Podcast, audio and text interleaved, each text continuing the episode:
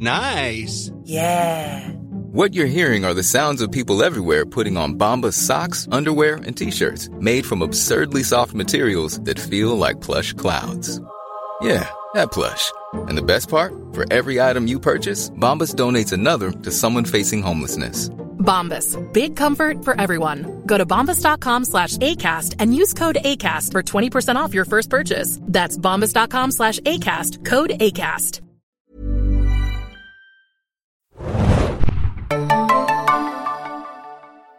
Welcome, listeners, to another edition of the Serien Junkies podcast. The following takes place between 1 p.m. and 2 p.m. Events occur in real time. Beep, beep, beep, beep. Hallo, liebe Serien-Junkies-Gemeinde. Wir haben uns hier eingefunden, um einen neuen Podcast auf, aufzunehmen. Mein Name ist Axel und ich bin hier mit Adam, hallo. und Tim.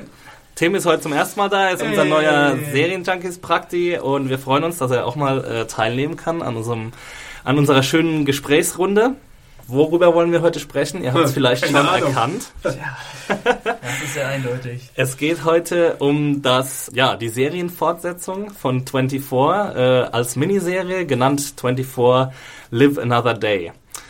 Ähm, ja, da werden wir schon mal gleich so ein bisschen, wie wollen wir den äh, Pod Podcast aufbauen? Ja, wir werden erstmal unsere Eindrücke wiedergeben über die äh, Miniserie, die jetzt gerade am letzten Montag in den USA bei Fox zu Ende gelaufen ist.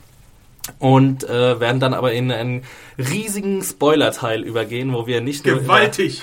Gewaltig, der größte Spoiler-Teil, den ihr jemals gehört habt. Und darüber werden wir dann sprechen, äh, darin werden wir dann über alle Staffeln und alle Geschehnisse, alles was bisher bei 24 passiert ist, äh, werden wir nochmal Revue passieren lassen. Ähm, also regt euch nicht auf, wenn wir irgendwas vergessen. Wir versuchen alle wichtigen Ereignisse irgendwie unterzubringen, aber äh, ja, das ist erstmal der Plan. Und außerdem sollte man dazu sagen, äh, wir sprechen hier über die neunte Staffel von 24.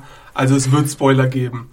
Wenn ihr die ersten acht Staffeln nicht gesehen habt, stoppt den Podcast jetzt und macht den Marathon Rewatch oder überhaupt guckt euch die Serie an im Stück. Ich weiß nicht, wie lange das dauern würde, eine Woche oder so. Schließt euch irgendwo ein in Ja. den Panic Room und schaut euch 24 Kann nochmal man an. relativ genau sagen, wie lange das dauern wird. Es wird genau achteinhalb Tage dauern.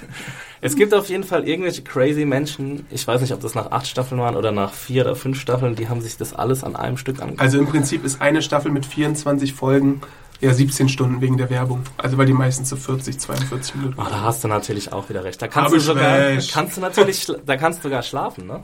Ja, man kann theoretisch die neunte Staffel etwas unabhängiger gucken von den anderen, aber man wird zumindest mit äh, Events aus der achten massiv gespoilert. Also Genau, also man kann das als eigenständiges gucken, das, ge das geht auf jeden Fall. Also Ja. es ist wahrscheinlich weniger effizient oder weniger emotional mitreißend, wenn man die ganzen Figuren noch nicht kennt. Ja. Ähm, ja, aber äh, was ist denn das Besondere an der Serie 24?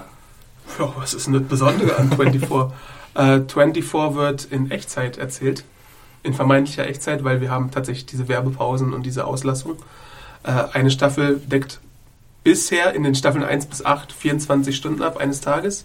In der äh, neunten Staffel sind es zwölf Episoden, die diesen Zeitraum äh, abdecken. Wir werden später auch nochmal auf die Details darauf zu sprechen kommen, aber das ist auch was für den Spoiler-Teil. Ähm, 24 hat den Protagonisten Jack Bauer, früher mal CTU-Angestellter, äh, äh, Jobbeschreibung Badass, muss man schon sagen, glaube ich. Äh, und der erlebt jedes Mal aufs Neue den schlimmsten Tag seines Lebens und das hat er jetzt schon neunmal gemacht. Er muss immer wieder Amerika und die Welt retten, hat dabei irgendwelche mürrischen ähm, Autoritätsfiguren gegen sich oder mit sich, je nach, je nach Staffel. Hat irgendwie eine Frau an seiner Seite oder eben nicht. Ähm, dann gibt es immer wieder Präsidenten, die eine große Rolle spielen. Äh, seine Pistole spielt eine große Rolle.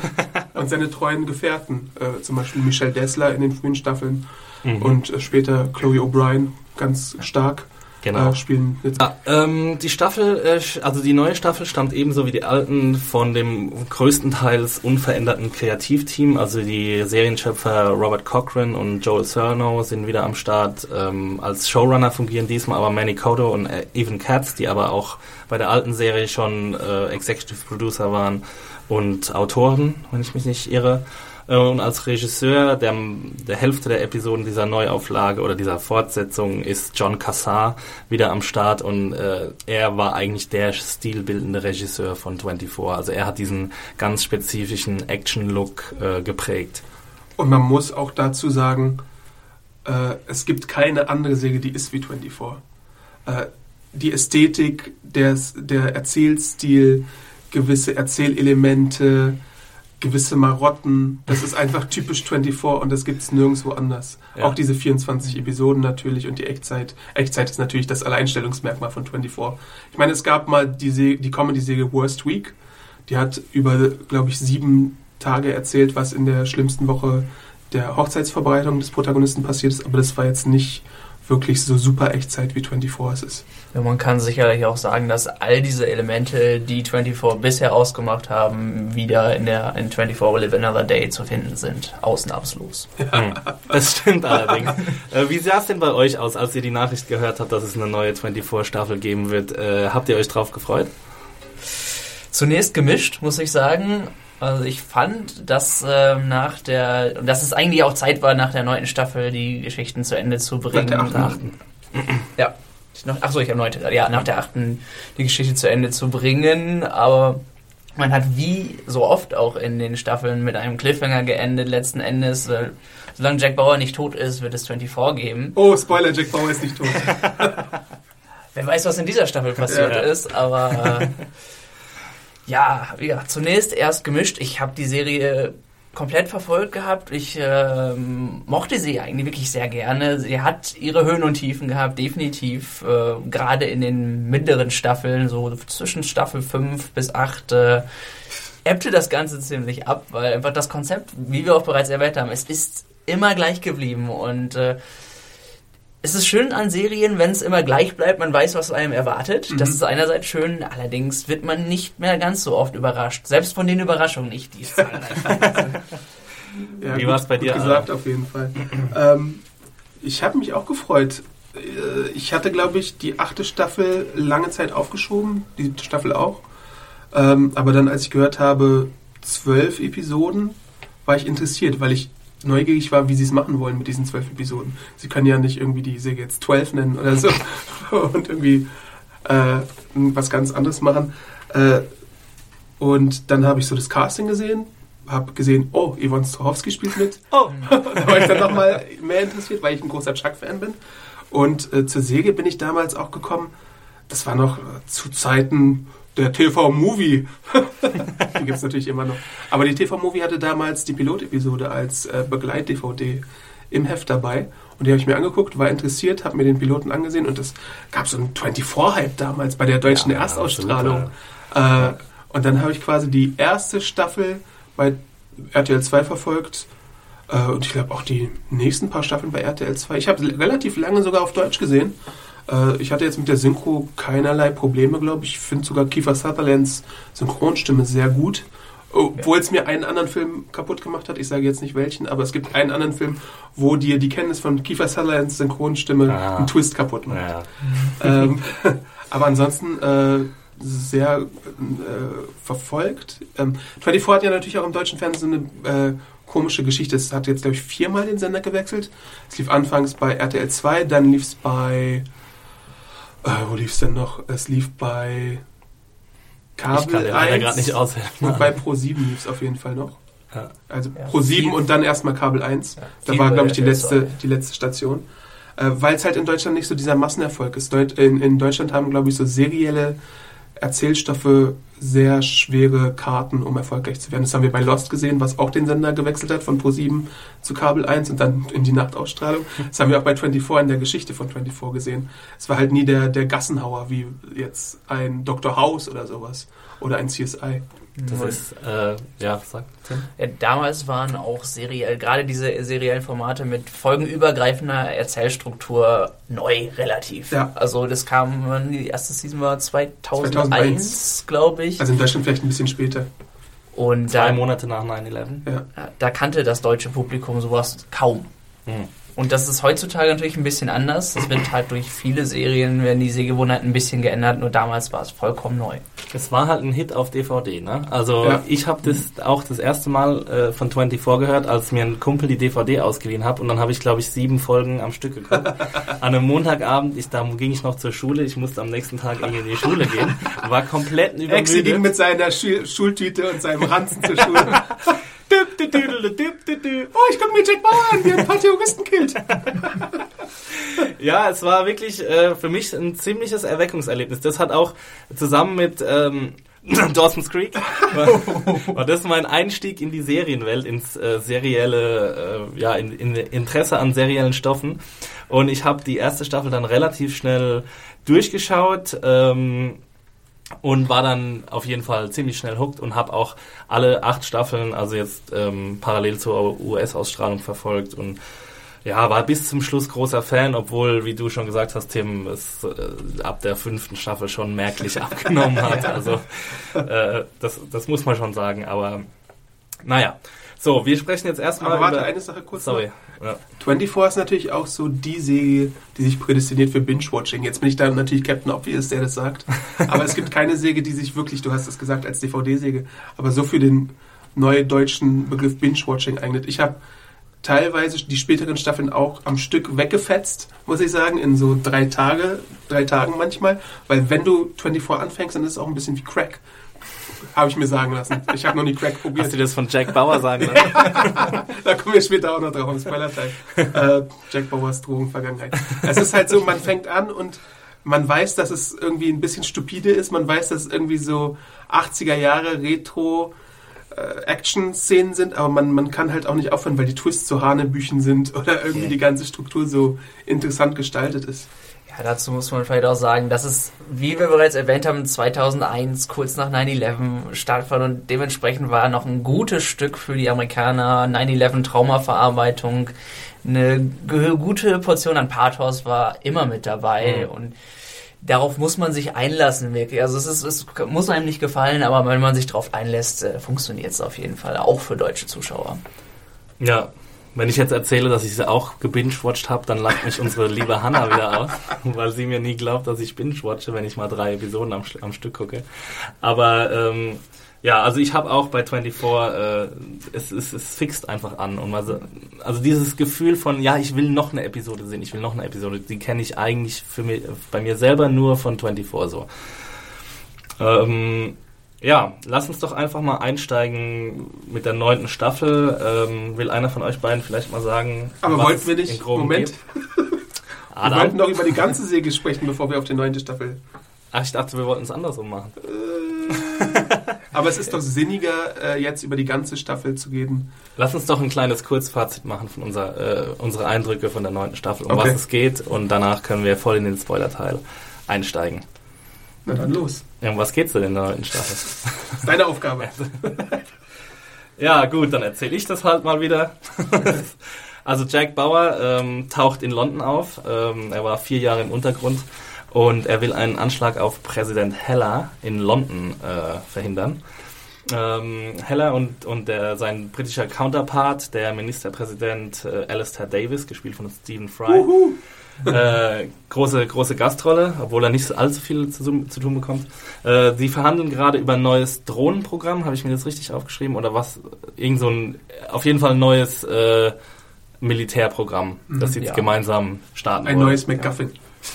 ja, genau. Ähm, äh, Hellas Tochter Audrey, die äh, Jack auch sehr gut kennt. Kim Raver. Kim Raver war, mit der war er ich glaube, über zwei Staffeln hinweg zusammen. Mhm. Ähm, und deren neuer Ehemann, Mark Boudreau, gespielt von Tate Donovan. Äh, OC Jimmy! OC Jimmy. ähm, sind auch dabei. Äh, Mark Boudreau ist ein Berater von Präsident Heller und Audrey ist eigentlich auch seine Beraterin. Dann Chloe O'Brien taucht auch wieder auf, unsere äh, Lieb Lieblings, fast, fast Lieblingsfigur von CTU früher, äh, gespielt von Marilyn Rice Cup, die so ein bisschen Comedy-Flavor in die ganze Serie gebracht hat. Äh, sie gehört einer Hacker-Organisation namens Open Cell an, äh, die so ein bisschen nach dem Vorbild von Wikileaks. Bisschen militanter vielleicht noch. Bisschen militanter wahrscheinlich, ja, stimmt. äh, operiert. Und diese Organisation wird angeführt von Adrian Cross, gespielt von Michael Wincott, der so ein bisschen den äh, Julian Assange für Arme abgibt. Das könnte man sagen. ja. Bisschen weniger äh, Ausstrahlung und Flair als Assange, aber äh, nun gut. Äh, dann äh, fängt fangen die Probleme damit an, äh, dass äh, eine Terroristin namens Margot Al-Harazi, äh, der ist gelungen, äh, Drohnen zu kapern und sie droht damit, London anzugreifen, sollte sich Heller ähm, nicht ihr gegenüber ausliefern lassen und sie hat ein Problem mit Heller, weil er einen Drohnenanschlag auf ihren Ehemann kommandiert hat, angeordnet hat und dabei irgendwie unzählige zivile Opfer auch äh, zu beklagen waren. Mhm. So, das ist jetzt erstmal die Grundprämisse der neunten Staffel. Habe ich noch irgendwas vergessen? Also es kommt natürlich zu unseren tausend Twists und Turns und es kommen es tauchen neue Bösewichte auf und ähm, es ist relativ mh, vergleichbar mit, mit der Struktur von anderen Staffeln. Man hat sich ja gefragt, was passiert, wenn, äh, wenn 24 vorne noch zwölf Stunden dauert, wird es zu einem Zeitsprung kommen. Mhm. Äh, die Frage wird während der Staffel beantwortet. Ähm, aber an der Struktur an sich hat sich eigentlich nichts geändert. Also ich habe mich relativ schnell so gefühlt wie in jeder anderen Staffel, Staffel von 24 auch. Ging es euch ähnlich? Ah, auf jeden Fall. Also die Erzählstruktur hat sich nicht sonderlich verändert. Es wurde wirklich lediglich auf zwölf Folgen angepasst. Also es kamen Twists in der, in der Mitte vor, wie es auch, äh, wie man es auch gewohnt ist, fast schon aus den anderen Staffeln. und äh, ja, wie gesagt, es, es, hat sich nicht wirklich viel verändert an der Struktur. Es ist, wurde auf, auf zwölf äh, Folgen verkürzt, was dem Format meiner Meinung nach aber auch durchaus gut tut. Hm. Denn äh, gerade in den 24 Folgen waren immer mal wieder Längen drin, die es zwar jetzt auch gibt, nur diese Längen sind eben nur kürzer. mal kürzer, da gehen halt nicht zwei, drei Folgen, sondern wirklich mal nur eine. Und dementsprechend ähm, fand ich das auch als angenehmer. Da würde ich euch auf jeden Fall zustimmen. Ähm, ich finde das 12-Stunden-Format sehr erfrischend, muss ich sagen, weil eben diese Längen nicht drin sind. Wir werden, glaube ich, auch später bei der Gesamtwürdigung der Säge noch mal ein bisschen drüber sprechen. Aber es gibt halt gewisse Nebenplots nicht, die, wo man sich bei den 24 Episoden Staffeln gefragt hat, what the hell soll das jetzt? Und die gibt es aber trotzdem hier auch Findest wieder. Ja. Also ich finde auf gar keinen Fall so stark wie ein, also äh, ich nehm, nenne schon mal eins, weil es einfach auch ein Teaser ist für das, worüber wir später sprechen. Äh, Kim Bauer und der Berglöwe. Ja. Sowas hast du halt hier nicht, so, so ein super Nonsens. Und ich meine, damals in der ersten Staffel haben sich die Showrunner auch gefragt, hm, wie füllen wir jetzt eigentlich 24 Episoden? Weil es ist nicht wirklich so, dass man reingeht und sagt, hier, wir haben eine Outline für 24 Episoden, sondern man, man, man hat einen Piloten gemacht, man hat vielleicht noch die ersten 13 Folgen grob angeschnitten und dann hatte man keine Idee, was man Making macht. shit up along ja, the way. So, so ist es bei 24. Also ich meine, ja. es, ist, es ist nicht so, dass man durchgeplant hat. Selbst Breaking Bad hat ja nicht durchgeplant. Mhm. Vince Gilligan hat in der fünften Staffel noch äh, komplett die Serie geschrieben. Er hatte zwar eine grobe Idee, aber er wusste noch nicht genau, wie er dahin kommt. Ja, stimmt.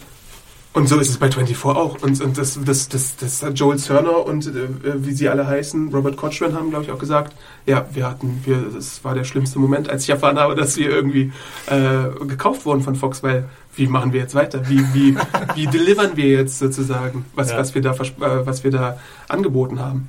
Ja, also 24 war ja schon immer so ein, ein richtiges Plotmonster, ne? Also du hast, du bist quasi von einem Plot-Element zum nächsten gehetzt und äh, es musste in jeder Episode quasi ein neue, neues Plot-Element eingeführt werden, damit eben die Spannung aufrechterhalten wird, weil die Charakterzeichnung halt einfach nicht im Vordergrund stand. Das, das, war vor allem sehr, sehr schön zu erkennen, auch optisch an den Splitscreens, die ein großer Teil äh, der, ja, der visuellen Gestaltung sind oftmals endenden Szenen, meistens auch vor der Werbung dann in Amerika, mit einem Splitscreen, der zu vier Hälften geteilt war. Und äh, das sind meistens vier parallele Handlungsstränge gewesen, mhm. dementsprechend. Genau, also ja, man hat einfach so viel Plot gebraucht, um das einfach ja auch optisch umsetzen zu können. Ähm, wie hat es euch denn gefallen, die neue Staffel jetzt? Alles in allem wirklich gut. Hm. Das, äh, ich war am Anfang etwas skeptisch, aber gleich nach der ersten Folge ist es, da packt einem durchaus die Nostalgie. Es ist, es ja. ist ein Weilchen her gewesen, dass ich überhaupt 24 geschaut hatte. Und ja, dementsprechend, man, man findet so viel wieder, was man damals schon gemocht hat. Das hat natürlich Nachteile hinter sich, aber wenn man es damals mochte, mag man es heute auch. Ja. Ich würde den Vergleich anstellen wie eine flauschige warme Decke.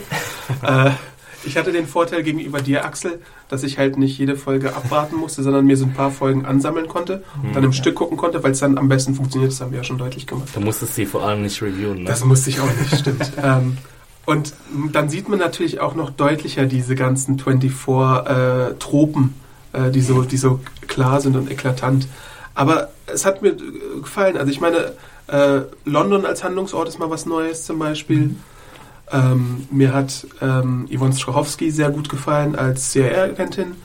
Ähm, mir hat, ich weiß nicht, wie tief gehen wir jetzt hier eigentlich schon rein? Ja, also solange du nichts spoilerst, kannst du. Okay, dann bleibe ich oberflächlich. Ja. Ähm, mir hat, also ich meine, was in Los Angeles zum Beispiel ja immer sehr unrealistisch ist, wer schon mal in Los Angeles war, ist so der Verkehr. Und wie schnell man irgendwie von einem Punkt zum anderen kommt. Und das hast du hier in London halt nicht so stark. Aber es war trotzdem unrealistisch. Es war trotzdem ein bisschen unrealistisch, ja. Ähm, mir, hat, mir hat gefallen, ähm, dass Heller zugekam als Präsident. Mhm. Kim Raver hat mir ganz gut gefallen in ihrer Rolle. Ähm, unser, wie hieß er noch gleich? Ähm, wie, wie, hat dir denn Gebenga Akinakwe gefallen? Wer war das noch gleich? Das war Eric Ritter. Chris Partlow from The Wire, bitch. Ach so, der, der Partner von Yvonne Strahovski? Ja. Ja, der war auch gut. Das war wieder so ein typischer. Es gibt auch immer so in den, in den Staffeln, es gab zum Beispiel Chase damals. Ja. Oder, ähm, wie hieß der andere? Gespielt von. Ach, wie hieß er noch gleich? Den, den einen Namen habe ich mir nicht aufgeschrieben. Jedenfalls gab es schon mal so einen Partner, der ist auch, äh, das war auch ein farbiger. Ähm, Ach ja, ich weiß, wie du meinst. Äh, oh. äh, weißt du zufällig den? nee, genau. Ja, uns fällt es nicht ein. Also, aber also, so der, der Typus Chase oder Tony so ein bisschen, obwohl Tony immer noch ein anderes Level ist, aber so größer, ja. der Adjutant. Jetzt haben wir hier zum Beispiel auch noch diesen, als zweiten Typen, diesen schweigsamen Kumpate, den, den Jack am Start hat, den er irgendwie geholfen hat, der ganz, ganz äh, schweigsam ist. Mit ja. ihm haben wir auch ein Interview übrigens ja. mit Branko Tomovic zu finden bei uns auf der Seite. Äh, aber insgesamt hat mir die, äh, die Staffel auf jeden Fall gut gefallen. Vor allem, ähm, und das ist jetzt auch kein Spoiler, weil es das Ende einfach rausreißt. Ja. Das hast du auch in deinem Review geschrieben. Definitiv, es ist ein perfektes Ende für diese Staffel. Ja, also ich hatte drei Highlights in dieser Staffel. Das war der Auftakt, weil ich mich unglaublich darauf gefreut habe, dass äh, 24 zurückkommt. Dann war es die eine Episode, wo Jack Bauer fast nicht vorkam. Äh, und das war sehr interessant zu sehen, wie das ausgeglichen wird da, durch die anderen Darsteller und die anderen Charaktere. Das haben sie meiner Meinung nach sehr gut gemacht und haben damit vielleicht sogar einen Abschied, obwohl ich es mir nicht vorstellen kann, von Jack Bauer aus der Serie vorbereitet.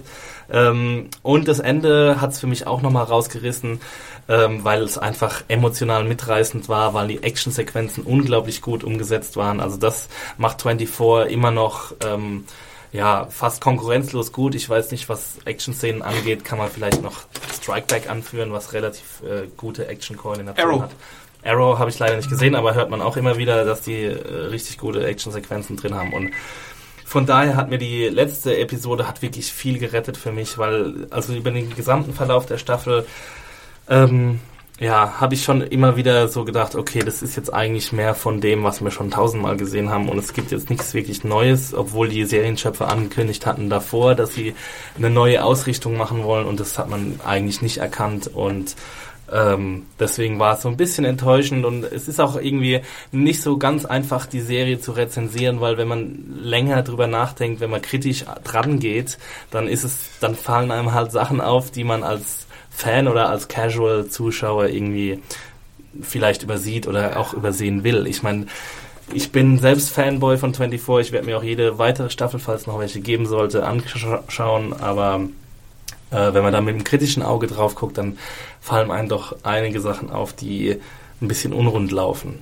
Aber von so die Performances, äh, Sutherland macht das natürlich wieder großartig. Ich glaube, die Serie wird einfach ohne ihn nicht funktionieren.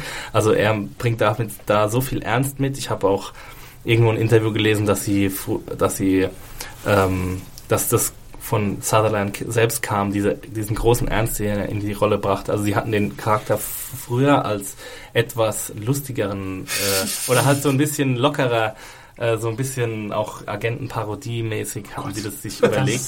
Und nur durch Sutherland wurde die Rolle von Jack Bauer eben so, wie sie, wie sie jetzt auch schon immer ist. Also die hat sich ja quasi auch nicht verändert. Das ist man, man, man äh, was man auch wirklich, also was ich stark fand, war auch, ich könnte Sutherland, glaube ich, selbst nur an seiner Jack Bauer Gestik erkennen.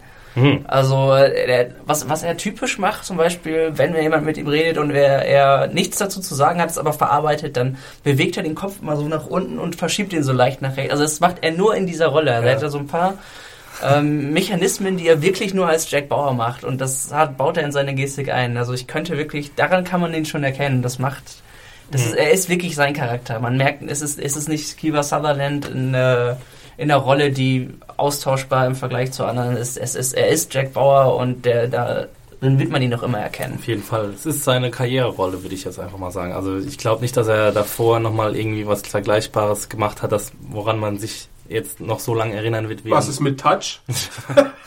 und er wird danach auch nichts mehr machen, wenn er nicht äh, gar als äh, einfach Jack Bauer bleibt. Und True Detective Season 3.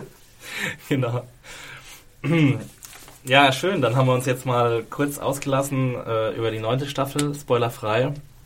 Und ich würde sagen, dann tauchen wir jetzt einfach mal ein in unseren Spoiler-Teil und sprechen einfach ähm, hoffentlich etwas geordnet. Vielleicht machen wir noch ein Piep, Piep, Piep, Piep. Ab jetzt gibt es Spoiler zur ganzen Säge. Ja, weil es ja auch, äh, wir machen ja nicht, äh, Entschuldigung, wir machen ja nicht äh, jeden Tag einen 24-Podcast, deswegen dachten wir uns, dass wir ein bisschen die Säge im Ganzen würdigen. Äh, und da habe ich einfach so, ein, so, eine Liste von so ein paar Figuren gemacht, die erinnerungswürdig waren in der gesamten Säge. Wir werden später, glaube ich, auch nochmal ein bisschen mehr spoilen zur neunten Staffel, aber erstmal grundsätzlich zu den ersten acht. Hm. Und zwar äh, ganz klar eine der erinnerungswürdigsten Figuren ist aus der ersten Staffel gleich Nina Myers, oh. äh, gespielt ja. von Sarah Clark. Und als ich damals diese erste Staffel gesehen habe von 24, äh, da hat man halt nicht damit gerechnet, was Nein. da passiert. Ne? Das, war, das, das war einfach nicht da gewesen, dass man sowas ja. macht. Also ich meine, wir sind jetzt wirklich im Spoiler-Teil, letzte Beep, Beep, Beep-Warnung. wirklich für alle, die 24 die erste Staffel noch nicht gesehen haben. Ähm, Aber es ist jetzt auch schon 13 Jahre her. Ja, gut, also ihr seid auch selbst schuld, wenn ihr 24 bisher noch nicht gesehen habt. Aber vielleicht regt euch ja auch unsere Diskussion jetzt an. Ihr denkt euch, was, das ist wirklich in 24 passiert? Und dann guckt ihr die Serie einfach. Das kann ja auch sein. Macht das mal. Also Nina Myers war ja sozusagen in der ersten Staffel der Confidant von Jack Bauer und so, die, die, war sie so ein bisschen vergleichbar mit Chloe später? Also ja, war ich glaube noch stärker. Sie haben ja auch eine Affäre miteinander gehabt. Ne? Stimmt. Ne? Ja, sie war nicht stimmt. ich glaube, das werden wir heute sehr oft hören, dass einer von uns drei sagt, stimmt, das war ja auch noch. Also ihr müsst auch verzeihen, wir haben uns jetzt nicht nochmal alle acht Staffeln angeschaut, aber wir haben sie halt alle gesehen. Oder Wie könnt ihr nur? Was ist das für eine Vorbereitung für einen Serienjunkies Podcast? Aber Nina Myers, sie hat ihn unterstützt, sie hat ihr... Sie, sie war die Vertrauensperson für Absolut, ihn einfach. in der ersten ja. Staffel. Und Jack Bauer war ja auch schon in der ersten Staffel so ein bisschen gebrochen, ne? Da, da kriselte es so ein bisschen. Ja, er wollte, es hat ja damit angefangen, dass er zu seiner Frau zurückgeht ja. und dass sie ihm nochmal eine Chance geben. Oh. Terry Bauer. Terry. Und, äh, Never dann, forget. Dann wird er ja. Rest in peace, Terry! ja, der schlimmste Moment eigentlich in ganz 24.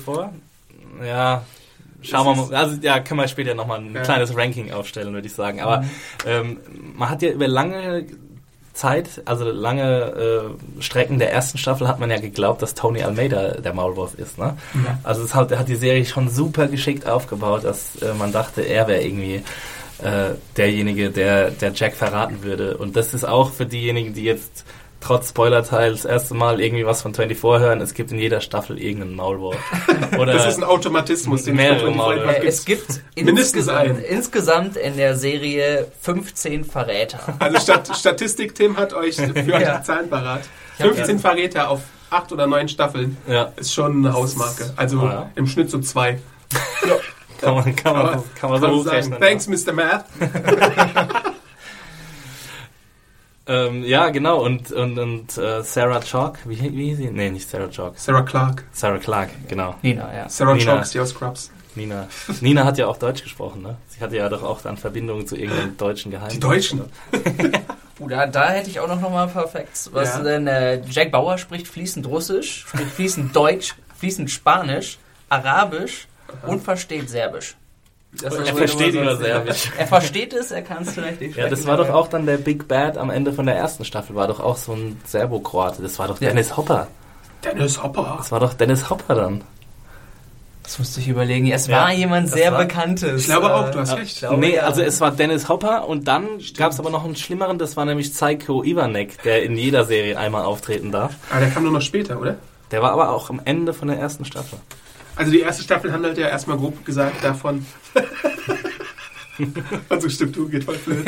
Dass jemand einen Attentatsversuch auf Senator äh, David Palmer machen möchte, gespielt von Dennis Haysbert. Ja. Und Jack soll es verhindern. Der Das ist ganz grob gesagt. Die Handlung von Staffel 1 und dann gibt es natürlich auch noch Wendungen bis zum geht nicht mehr. Es, ist, Äh, es geht sogar so weit, dass sie ein Flugzeug in die Luft sprengen lassen, damit sie an die ID von, von einem Fotografen kommen, damit sie sich einschleichen kann auf, äh, auf einer Wahlkampfveranstaltung von, von Palmer. ja, also daran erkennt man schon, das ist, glaube ich, die allererste Episode. Ne? ähm, ja, und die erste Staffel endet dann einfach mit dem größten anzunehmenden Unfall. Also Ja. Palmer ist gerettet quasi, Ja. aber ähm, Nina, wie hieß sie? Nina? Nina Myers. Nina Nina Myers, Myers ähm, bringt eben Terry Bauer um. Ja, Jack hat den Tag gerettet, aber seine Frau wird umgebracht. Größtmöglicher Kollateralschaden. Schon, also das war Und die wirklich Kinnlade klappt hier nur so runter. Wow. das war ein Magenschlag, ja. Ja, nicht, Und- nicht nur, dass Nina ihn verrät, sondern dass sie auch noch so weit letzten Endes geht, um Mhm. ihn zu treffen. Und hat sie das nur gemacht aus Rache gegen ihn? Oder hat sie das... Es hatte also- Sinn und Zweck, glaube ich. Sie wollte ihn, ähm, soweit ich weiß, auch ablenken. Es hatte, glaube ich, ähm, den Sinn, dass sie ihre Flucht gedeckt hat noch zusätzlich. Stimmt, sie flieht ja dann am Ja. Ende. Ja. ne? Sie entkommt. Also sie musste Terry nicht umbringen, äh, soweit Mhm. ich das... Also, Aber sie ähm, wollte. Sie wollte es definitiv. Ja. Because he's German.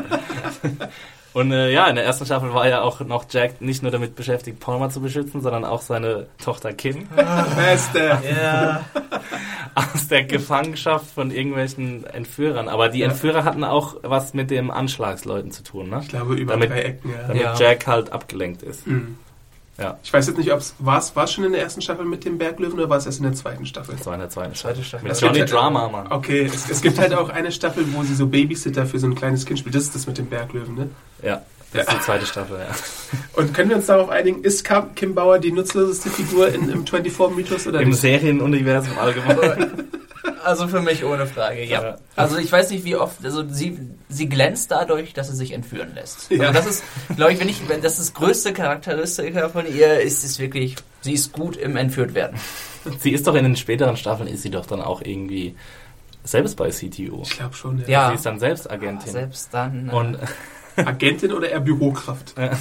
Tippse. CTU-Tippse. Ähm, ja, was gibt's noch für herausstechende Momente? Tony Almeida. Tony Almeida. definitiv. Carlos Bernard. Einer Ja. der, der Fan-Favorites, würde ich sagen. Also Mhm. er ist immer so Mein persönlicher Favorit, würde Ja. ich sogar durchaus sagen. Sympath, äh, Sympath durch und durch. Jetzt rekonstruiert nochmal die Szene, also die, die, die Szene aller Szenen von Tony Almeida, wie er Jack rettet in dieser Garage, wie er auf einmal wieder auftaucht, weil man denkt ja bis dahin, er ist tot. Ja. Ne? Erinnert ihr euch daran? Aha. Und ich, ich hab's, krieg's aber nicht mehr zusammen, was da genau die Zusammenhänge Die Szene, waren. in der seine Charakterwendung aber kam, meinst du dann? Nein, ich meine die Szene, in der er, ähm, in der er wieder auftaucht und Jack rettet. Das war für mich die größte What the fuck Moment Aber es Szene in gibt, ganz das, das Problem an 24. Tony Almeida ist, ich glaube, er stirbt zweimal, oder? Ja. Also einmal glaubt man, Ja, er ist tot stimmt. und einmal... Ja, er könnte doch sowieso jetzt immer noch zurückkehren, oder? Das ist äh, was, was ich mich auch gefragt habe. Theoretisch, laut Storyline, Ja. ist jetzt auch dann ein Riesenspoiler, äh, ist er momentan noch im Gefängnis. Das heißt, äh, der einer von den Executive Producern hat sich mit ihm zum Essen getroffen, wurde vor äh, fünf, sechs Monaten, also ich glaube im Dezember 2013, hat der, ähm, das hat er getweetet, hat dann gesagt, ich treffe mich gerade mit Carlos Bernard zum Essen. Kann jeder interpretieren, wie er will, hieß es dann. Mhm. Die meisten haben dementsprechend gedacht, dass er Ja. jetzt in der aktuellen Staffel Eine falsche. Fährte. Ja, schon. Allerdings glaube ich trotzdem, dass äh, gerade wenn die, wenn die Figur nicht tot ist und das ist immer noch die beliebteste oder eine der beliebtesten Figuren der Serie überhaupt, der, er wird nochmal auftauchen. Tony Almeida muss natürlich auch immer zusammen mit seiner Frau nennen, äh, Michelle Dessler. Mhm. Mhm, Obwohl, sie, ja. sind sie am Anfang schon zusammen? Nein. Nee. Die kommt noch ja nicht. erst in der dritten. Aber das ist halt so das Traumpaar von 24, Ja. ne? Also ich meine, da kannst du richtig schippen, was das Zeug hält. Äh, gespielt wird sie von, wie hieß sie noch, Reiko Ellsworth. Mhm. Ähm, ja, also wir haben jetzt auch gar nicht rekonstruiert, was du genau meinst mit dem mit, Ja. dem, mit der Rettung von. Wisst ihr nicht, was ich meine? Da ist Jack Bauer irgendwie in der, in der sitzt in der Patsche, wird irgendwie gerade umzingelt von Ja. drei oder vier Angreifern und dann kommt plötzlich aus dem Nichts, kommt einfach Tony Almeida. Äh, es ist Spiel in so einer Garage und dann kommt er und rettet Tony und dann äh, rettet Jack und dann sind sie irgendwie wieder Best Buddies und Tony ist einfach wieder bei der CTU. und danach wird er erst böse. Stimmt, Ja, das denn er war auch als Verräter gebrandmarkt. Ich habe nämlich auch die Verräter. Ja, ja. Es gab insgesamt 35 Personen, die Landesverrat begangen haben, rein technisch. Und Tony Almeida gehörte dazu. Ich meine Ja. nämlich in der dritten Season. Und deswegen hat auch niemand von ihm erwartet, dass er da noch äh, rettend eingreift. Er war auf jeden Fall Spielt die Szene, die du beschreibst, vor oder nach dem Angriff auf die CTU, wo so flächendeckend einmal die CTU platt gemacht wird? Oh Gott, das weiß ich nicht Das mehr. passiert vor allem nicht nur einmal, dass Ja, die CTU genau. äh, leicht in Bedrängnis gerät. Aber auf jeden Fall Jack Bauer und Tony Almeida, Traumpaar. Guy Love und Mhm. überhaupt. Genauso wie äh, äh, Tony Almeida und ähm, Michel Dessler. Hm. Ähm, wen habe ich mir hier auch noch aufgeschrieben? Äh, es gibt ja immer so Figuren, mit denen äh, Jack Bauer aneinander gerät, diese Autoritätspersonen sind. Und da habe ich mir hier aufgeschrieben George Mason, Hm. gespielt Der wird von ja auch noch Helden. Berkeley. Ja. Ähm, und da ist vor allem natürlich ähm, sein Ende. Das war Da sehr charakteristisch. Erinnert man sich, super. ja. Ja. Am Ende der zweiten Staffel, ne? Zweite oder Zweite dritte? oder dritte? Ja, es ist halt schwer, es zu verorten, ne? Ja. Deswegen- Aber es ist die zweite Staffel, ich bin jetzt sehr Ja. Sehr sicher. lange her, Ja, ja. ähm, da geht es darum, dass äh, da geht es in der ganzen Staffel darum, dass ähm, dass die Terroristen im Besitz einer Atombombe sind. Ne? Mhm. Und da gibt es auch diese schöne Storyline am Anfang mit diesem präsidentiellen Football, Aha, mit diesem genau. Buch, wo alle Codes drin sind. sind, ja. Da musste ja auch ein Flugzeug abstürzen dafür, äh, dass das gefunden wird. Ja, natürlich, das präsidentielle Flugzeug wird ja am Anfang der Staffel Stimmt, abgeschossen. Ja, ja, ja. Und dann gibt's ja, ja, ja. Und dann äh, Only on 24. am, am Ende der Staffel, wenn wir den Puma überstanden haben, kommt, kommt es dazu, dass äh, George Mason, der nämlich, der schon mal davor ähm, ähm, Radiation Poisoning gehabt Ja. hat, also der Mhm. ist quasi zum Tode verurteilt, Ja, ja. Besonders Ähm, tragisch auch. der, will, der erklärt sich bereit, das Flugzeug mit dem mit der Atombombe in Ja. der Wüste ex, äh, explodieren zu lassen, aber Jack Bauer sagt, nein, du bist so krank, du kannst es nicht machen. Ich mach's. Ich mach's. Ich rette äh, die Menschheit einmal mehr oder USA zumindest oder zumindest Los Angeles. Und dann fliegt äh, Jack irgendwie gemütlich mit seinem Propellerflugzeug in der Wüste rum und dann kommt irgendwie Tony äh, George. George Mason aus dem Kofferraum gekrochen und sagt, Jack, komm jetzt, spring runter, du kannst dein Leben noch retten. Und dann, äh, ja, dann überredet er ihn und George Mason stirbt als Held. Ja. Ich Und in einer Atompilzwolke. Genau. Ich glaube, das ist auch, wenn ich mich da richtig erinnere, die zweite Silent Clock, die es in dieser Serie gibt. Wir sollten vielleicht diese Mechanik mal kurz äh, Mhm. erläutern. Und zwar wird oft, wenn entweder zur Werbung geschaltet wird oder eine, ein Schnitt kommt äh, und die Szenerie gewechselt wird, äh, läuft äh, eine Uhr weiter und das wird auch durch laute ähm, Sekundenzeigergeräusche angekündigt dann. Ja. Und immer wenn einer der Hauptcharaktere und auch ein guter Charakter Mhm. letzten Endes stirbt, äh, läuft diese Uhr leise herunter und macht keine Geräusche. Ich dachte ja, die erste Silent Clock wäre bei Ryan Chappelle gewesen. Weil ich, ich weiß noch, wie ich damals da saß und dachte, what the fuck, das können sie einfach nicht mehr toppen. Das ist jetzt das Schlimmste, was sie jemals gemacht ich haben. überlege gerade, also es muss Terry Bauer müsste auch eine gehabt haben, wenn, Ah, würde ich mal sagen. ja, also ich, ich wahrscheinlich, weiß ja. es nicht genau, aber ich, ich könnte es mir Stimmt, vorstellen. Stimmt. Da du schon äh, Ryan Chappelle erwähnst, wie ist denn Ryan Chappelle zu Tode gekommen? Ja, Ryan Chappelle äh, wurde erschossen von Jack Bauer.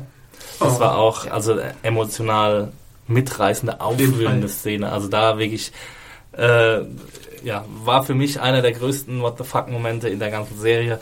Und ich weiß aber nicht mehr genau, wie es dazu kam. Es war auf jeden Fall eine Forderung der Terroristen, Ja. dass Ja, sie genau. Ryan Chappelle töten müssen, weil er war irgendwie der Einzige, der so einen Code knacken konnte oder irgendwie sowas. Es war so ein Tod, der war natürlich tragisch für, für äh, Jack Bauer und uns als Zuschauer, aber im Endeffekt war es so eine Mid-Season-Aktion, glaube ich. Also Ja. dass es, dass es noch nicht, also dass es irgendwann mitten in der Staffel passiert ist Hm. und nicht irgendwie quasi das, der Weisheitsletzter Schluss war, dass ja. es irgendwie ein Schlüsselmoment war für, für die ganze Staffel. Ja, das Problem an Ryan Chappelle war halt auch, dass er, er ja mit Jack Bauer eigentlich die ganze Zeit äh, Streit ja, hatte. Ja, also er war er war immer so der der Er war der erste CDU-Chef, oder? Den wir so mitbekommen haben? Ähm, ja, er war einer der ersten auf jeden Fall. Ich glaube, das passiert in der vierten Staffel, dass er erschossen wird. So. Und äh, er war immer derjenige, der Jack Bauer halt versucht hat, an der Leine zu halten. Und hat nicht Jack Bauer ihn auch mal irgendwie sediert oder sowas? Bestimmt. Oder das, das, war, mit, ja. das war mit George Mason, glaube ich. Ich meine, ich glaub, das war hat er mit George Mason ja, stimmt, in der, in der gleichen Season gemacht. In der ja, genau. Da gab es auch mal die Knockout-Spritze. Das ist jetzt so ein bisschen unser kleines Jack Bauer Festival, wo wir nochmal alles aufzählen können. Ähm der nächste Name, den ich habe, ist nämlich, äh, passt auch ein bisschen dazu, Chase Edmonds, James Batchdale. Ah, dem haben sie die Hand abgehackt. Ne? genau deswegen oh, habe ich ihn genannt. Ja, ja. Dritten hat Staffel. Jack die Hand abgehackt. Ja, die, die hatten, glaube ich, eine Bombe äh, ja. am Start und die war irgendwie mit seiner Hand verbunden. Und dann hatte Jack die Wahl, entweder er, äh, das war sein äh, Schwiegersohn quasi, der war mit Kim zusammen. Und er hatte entweder die Wahl, äh, lasse ich ihn jetzt draufgehen zusammen mit der Bombe oder hole ich ihn da raus aus der Situation? Und da war gerade eine Axt zur Hand. Da hat er einfach mal beherzt zugeschlagen, bis sein Arm abfall. Stimmt, der hatte so eine komische Konstruktion, so eine so eine Sicherheitskonstruktion am Handgelenk und da war die Bombe ja, irgendwie ja, dran und ja. da war halt ein Code drin, den man nicht knacken konnte. Und dann hat er einfach seine Hand abgehackt und hat ja den, die abgehackte Hand mit der Bombe dann in so einen Kühlschrank geworfen und die ist dann einfach so explodiert und dann ist gar nichts passiert. Gotta love 24. Lange gezögert hat Jack sowieso nicht. Nee. Gerade in der Season davor, in der zweiten, ähm, muss er doch in eine, sich äh, einschleusen lassen in eine Verbrechersyndikat beziehungsweise ah, bei Mexiko natürlich. Und er braucht aber das Vertrauen von dem. Wie bekommt er das Vertrauen? Ja. Indem er einfach mal äh, so, äh, sie haben jemanden, der dazugehörte. Oder das Ach. war nee, ein Feind, das war jemand, der auf der anderen Seite arbeitet. Das war ein mhm. Feind dieser, dieses Kartells. Ah, den muss er dann erschießen, ne? Und ja, der war gerade im Verhör. Ich, da war gerade mit, mit, mit Chappelle oder Mason, ich weiß ja, aber einer war, verhörte den gerade und Jack sagte, er sieht gerade nur eine Möglichkeit, die wir da jetzt. Äh, wir haben ja, er hat ja chronisch keine Zeit. Damn it! Das, damn, damn it, we have no time! Es, es, es musste schnell gehen. Er nietet ihn mal kurz zur Hand um, sagt dann, ähm, sagt dann einmal zu, äh, ich, ich meine, das war Chappelle, sagt, er soll ihm eine Säge holen. So, dann äh, wird's umgeschnitten. er kommt dann beim Kartell an, ja. mit einem äh, sehr verdächtigen äh, Rucksack in der Hand. Man hat das, den Kopf dabei. Ja, ne? stimmt. Richtig. Ja, ja. So, Breaking so Bad noch so eine Sache. So hat er das Vertrauen von denen gekriegt. Er hat dir einfach mal den Kopf des Feindes gebracht. Wie geil ist das? Da war er drin nach dem. Jack. Jackie Boy. Nächster Name. Edgar Styles. Edgar Styles. Luis Lombardi. Ah, ja, ein, ein grandioser Sidekick äh, zusammen mit Chloe. Ich glaube, die waren so ein bisschen gleichzeitig, ja. also die aufgetaucht. Äh, waren sie so die Comic Relief Charakter, eben, die auch äh, bitter benötigt waren ja. ab einem bestimmten Zeitpunkt. Ähm, Edgar Styles ist tragisch zu Tode gekommen, ich glaube in der siebten Staffel oder in der sechsten Staffel. Ähm, war nicht ich, sogar auch mal mit Chloe zusammen? Nee. Nee, das war jemand anders, das war Maury. Ja. Äh, Maurice. Und für ihn gab es auch einen Silent Countdown. Edgar Styles, so ist er immer ans Telefon gegangen. Das war unser Lieblings-IT-Sympath. ähm, jetzt äh, Chloe und natürlich, der widmen wir uns vielleicht auch noch äh, in der Besprechung der neunten. Ja. Aber Chloe ist erst ab 2005 zur Serie gekommen. Also die ist mhm. relativ spät erst dazu gestoßen. Mhm. Das ist seitdem irgendwie festes Inventar. Ist mhm. sozusagen Jacks aller, aller, aller, aller, aller engste Vertraute, die ihn mhm. immer schnurstracks den Weg weist und alles möglich macht. Also was Chloe kann, so im Computerbereich, im IT-Bereich, ist eigentlich, weiß man, ich nicht. Man würde es auch äh, Hacker-Wizard nennen, glaube ich. Man würde es ja. also Deus Ex Machina ja, das auch. Plot-Device. Aber ja. auf jeden Fall Aber wir haben ja auch diese fantastische Szene am Ende von der neunten Staffel ja. jetzt nochmal mit Chloe. Also Hey, I'm Ryan Reynolds. At Mint Mobile, we like to do the opposite of what Big Wireless does. They charge you a lot, we charge you a little. So naturally, when they announced they'd be raising their prices due to inflation, we decided to deflate our prices due to not hating you. That's right. We're cutting the price of Mint Unlimited from $30 a month to just $15 a month. Give it a try at mintmobile.com slash switch. $45 upfront for three months plus taxes and fees. Promo rate for new customers for limited time. Unlimited more than 40 gigabytes per month. Slows. Full terms at mintmobile.com. können wir später nochmal drauf kommen, aber das ist schon ein schöner Moment gewesen. Gespielt von Marilyn Rice Cup. Ähm, und das Schöne an Chloe war halt auch immer, dass sie so ein bisschen diesen sarkastischen Unterton hatte und Ja. immer so eine Schnute gezogen hat. Ja. Das ist, das ist besonders schön an Chloe. Äh, wir kommen zur Familie Palmer. Äh, David Palmer, Dennis Haysbert, Senator, später Präsident, Wayne Palmer, äh, Präsidentenbruder und später Präsident, beide tot. Ja. Spoiler. und wen ich hier nochmal gesondert nennen wollte, ist Sherry Palmer, Penny Johnson.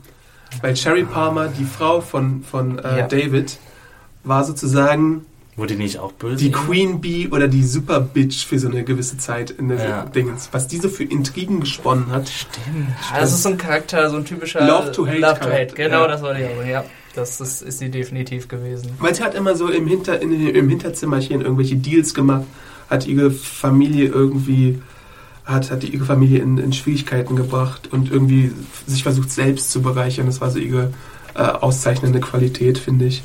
Äh, ich weiß jetzt leider gar nicht, wie sie dann aus der Serie geschafft wurde. Die hat doch, die, wurde auf jeden Fall Die nochmal erschossen, Die, aber die wurde nochmal zum Asset für Jack Bauer auf jeden Fall. Auf die hat jeden dann Fall, später ja. nochmal mit Jack Bauer zusammengearbeitet und sie kam, glaube ich, auch nochmal zurück, als keiner damit gerechnet hat. Gab es nochmal irgendwie einen Auftritt von, von Sherry Palmer, aber ich glaube, sie ist dann auch gestorben. Ich glaube, in ihrer Wohnung gab es mal einen kleinen Showdown mit, Ja. äh, mit ein paar anderen Charakteren, der, bei dem sie dann abgetreten ist. Aber Und die Palmers sind schon mit die besten Präsidenten in 24, oder? Ja, man muss vor allem auch, Palmer auch sagen, dass der, die Palmers die ersten oder schwarzen Präsidenten von Amerika waren, noch Ja, bevor Prä-Obama. Eben. Und da ist äh, 24 natürlich auch Vorreiter, also nicht nur die ersten schwarzen Präsidenten, Ja. sondern, also, naja, also ein Vorreiter bedingt, weil es gab 2005 auch die Serie Welcome Mrs. President, da war Gina Davis Präsidentin, aber sie hatten auch eine weibliche Präsidentin, bevor es dann in der Realität so weit war. Es ist ja bisher noch nicht so weit. Apropos äh, Statistik, Tim, hast du die Präsidenten alle am Start? Willst du alle Namen hören? Ja, gerne. Ja, wir haben Zeit. Damn it, we have time! Endlich mal. Ja, ins, insgesamt waren es neun. Oh, Oh, gar nicht so viel. neun neun Staffeln. Ja. Geht sogar. Lächerlich. Ja, also zum einen David Palmer Beste. Durch einen Sniper ausgeschaltet. Oh ja, auch krasse. Das Der war sogar in der, in einem Vierte oder in einer? Auftaktepisode. Ich meine, ne? vierte, Ja, ja, direkt am Anfang der Ganz am Staffel. Anfang, ja. Dann, ich muss keine Ahnung zu allen, also manche sind auch etwas unscheinbar oder auch kurz so, so Interimspräsidenten gewesen, wenn mal gerade einer kurz. Der eine äh, aus auf Schlimmer und Ewig war ja auch mal Präsident. Es gab doch auch so einen super bösen Präsidenten. Ja, Oh, den, auf den kommen wir gleich noch wir zu kommen sprechen. noch. Es gab James Prescott, ich meine, der wurde mal, war kurz Interimspräsident, weil. Äh, das war wahrscheinlich der, der ähm, dann für. Es gab doch einen, äh, weil in der ersten Staffel war ja äh, Palmer noch kein Präsident. Ja. Da gab es ja noch einen anderen Präsidenten. Ja. Und der wurde doch Und das dann könnte oder? gewesen sein, glaube ich sogar. Ja. Ähm, dann gab es äh, John Keeler, der war Day 4 in der vierten Season Präsident, wurde mitsamt der Air Force One abgeschossen. Und Natürlich. Ja, das passiert halt einfach mal. Ja. Äh, ja, weil was aus dem geworden ist, war unklar, denn äh, es, er hat zwar überlebt, aber er war im kritischen Zustand. Es wurde auch danach nicht mehr groß so. erwähnt. An seine Stelle, wenn ich jetzt richtig trat, dann Hal Gardner. Ich bin mir aber nicht mehr ganz sicher. Also, ja, es gibt ein paar, da weiß ich auch nicht genau mehr, welche, welche das wirklich sind. Also, ähm, also es ist auf jeden Fall musste dann neuer, das wurde dann der äh, Vizepräsident eingeschworen, Ja. musste dann an die Stelle treten. Powers Booth war ja auch mal Vizepräsident. Ja, müssen wir mal, müssen wir mal genau, müssen wir eigentlich genau. Aber es ist ja auch Naja, und wer, wer, bleibt uns in Erinnerung? Welcher eben, Präsident? das, das, es gibt mehrere, die in Erinnerung bleiben. Einmal dann noch Wayne Palmer, Mhm. der Ja. nächste Palmer, das ist der Sohn von Präsident Palmer gewesen.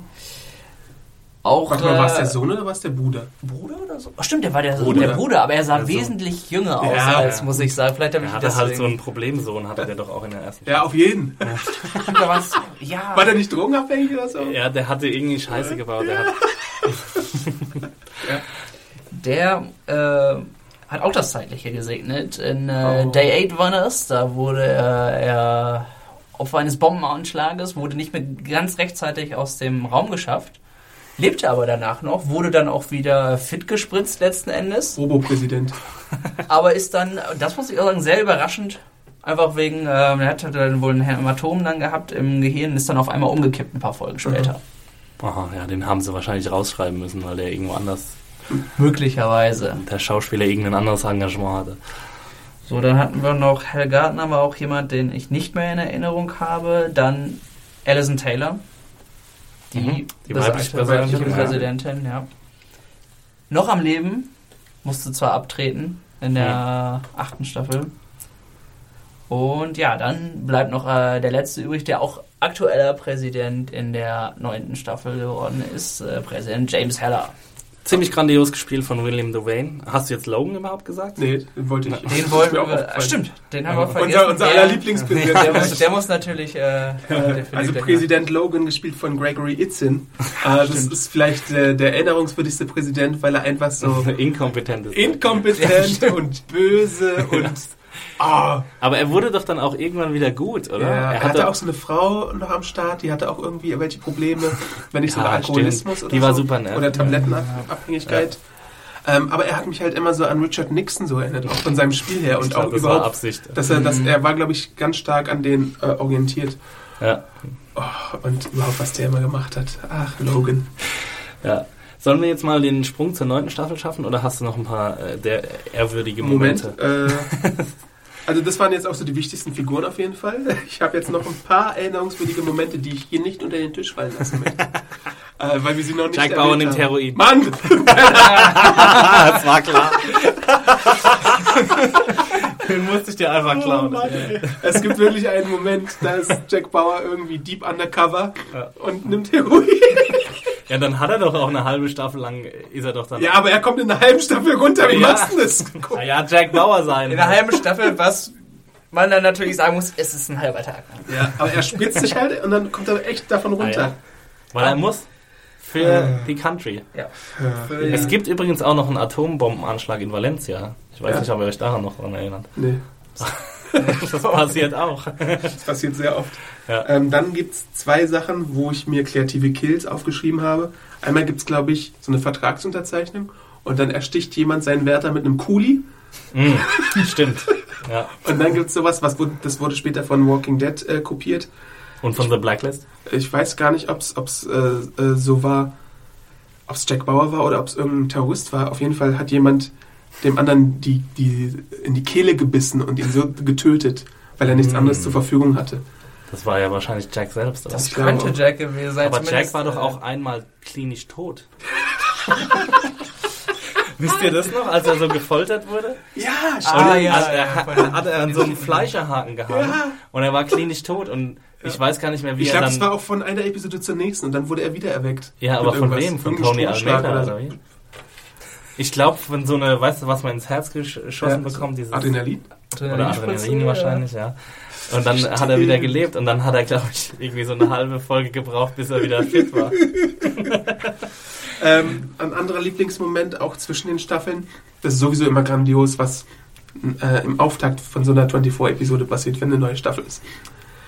Jack Bauer kommt aus chinesischer Kriegsgefangenschaft zurück. Mit langem Haaren, langer Bart, langen Bart, Fingernägeln, in Ketten abgeführt.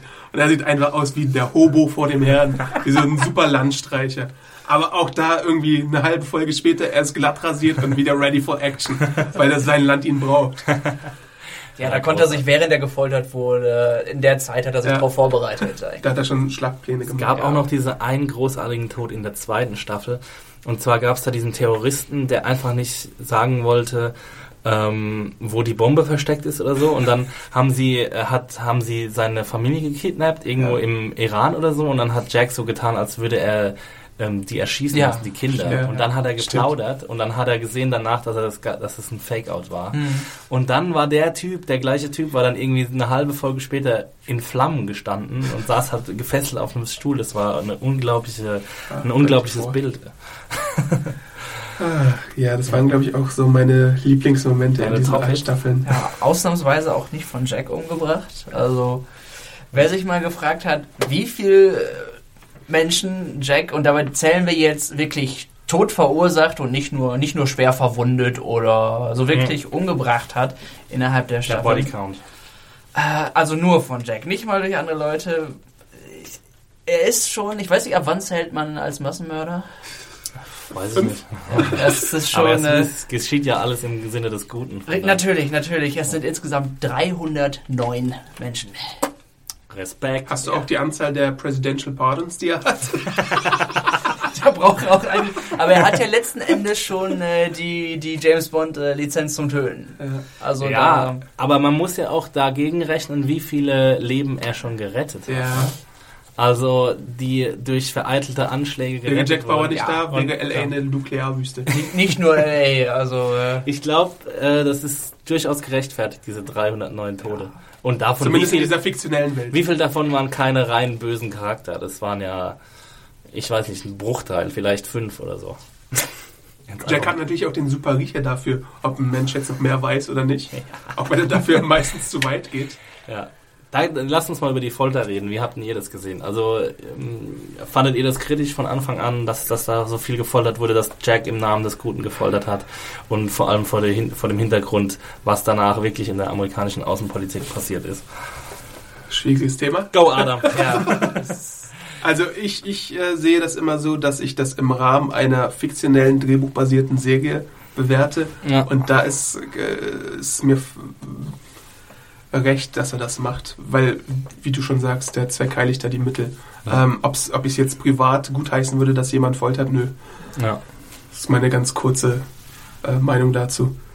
Sehe ich ähnlich. Es tut der Serie einfach gut. Dass Es ist Jack- dramaturgisch auch das Ja. Beste, irgendwie was passieren kann. Genau, also allein, dass man dann drüber nachdenkt, Ja. schon, ob das jetzt legitim ist oder nicht, ist ja schon ein Beitrag. Ich meine, ich weiß jetzt nicht, inwiefern die Autoren diese, dieses Ansinnen gehabt haben oder ob sie dieses Ansinnen gehabt haben, dass alle Zuschauer in Amerika irgendwie ste aufstehen, fuck yeah, Jack Bauer, gib's den Arabern oder so.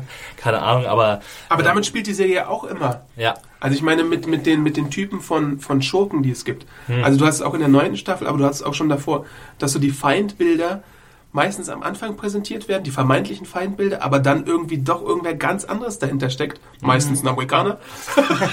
Und vor allem oftmals auch Businessinteressen. Ja. Ich glaube, am Ende von der ersten Staffel sind sogar irgendwelche, die, die einen Krieg mit Russland oder so Ja. auslösen wollen, damit ihre Waffensysteme verkauft werden. Oder so. korrupte Politiker oder was Ja. weiß ich. Hm. Also da ist die Serie schon intelligenter, als sie vielleicht so auf der Oberfläche wirkt. Ja. Ähm, es ist natürlich sehr, die Gewalt ist natürlich omnipräsent und ja, auch manchmal schwer zu ertragen. Ähm, aber was, was dahinter dann liegt, ist oftmals viel differenzierter, als man das zunächst annimmt. Ich finde auch allerdings, dass sie gerade durch die Kompromisslosigkeit in der Folter und in der Gewalt wird man eher zum Nachdenken angeregt, als wenn das zögerlich geschieht irgendwie. Also es ist einfach mal, man, es wird einem so wirklich mit dem, mit dem Holzhammer auf den Kopf gehauen, dass man sich wirklich fragen muss, okay, geht mir das, geht das jetzt zu weit oder nicht? da Und kommt ich bin glücklicher darüber, dass es in der Fernsehserie passiert, als wenn es jetzt in echt passieren würde. Was es ja leider in gewissen Regionen tut, aber äh, ich habe es lieber, wenn es da verhandelt wird in der TV-Serie. Ja. Das Einzige, was natürlich damit ne- negativ mitschwingen kann, ist, dass äh, die Leute das als, ähm, Als Legitimierung legitim- ansehen, ja. Eben.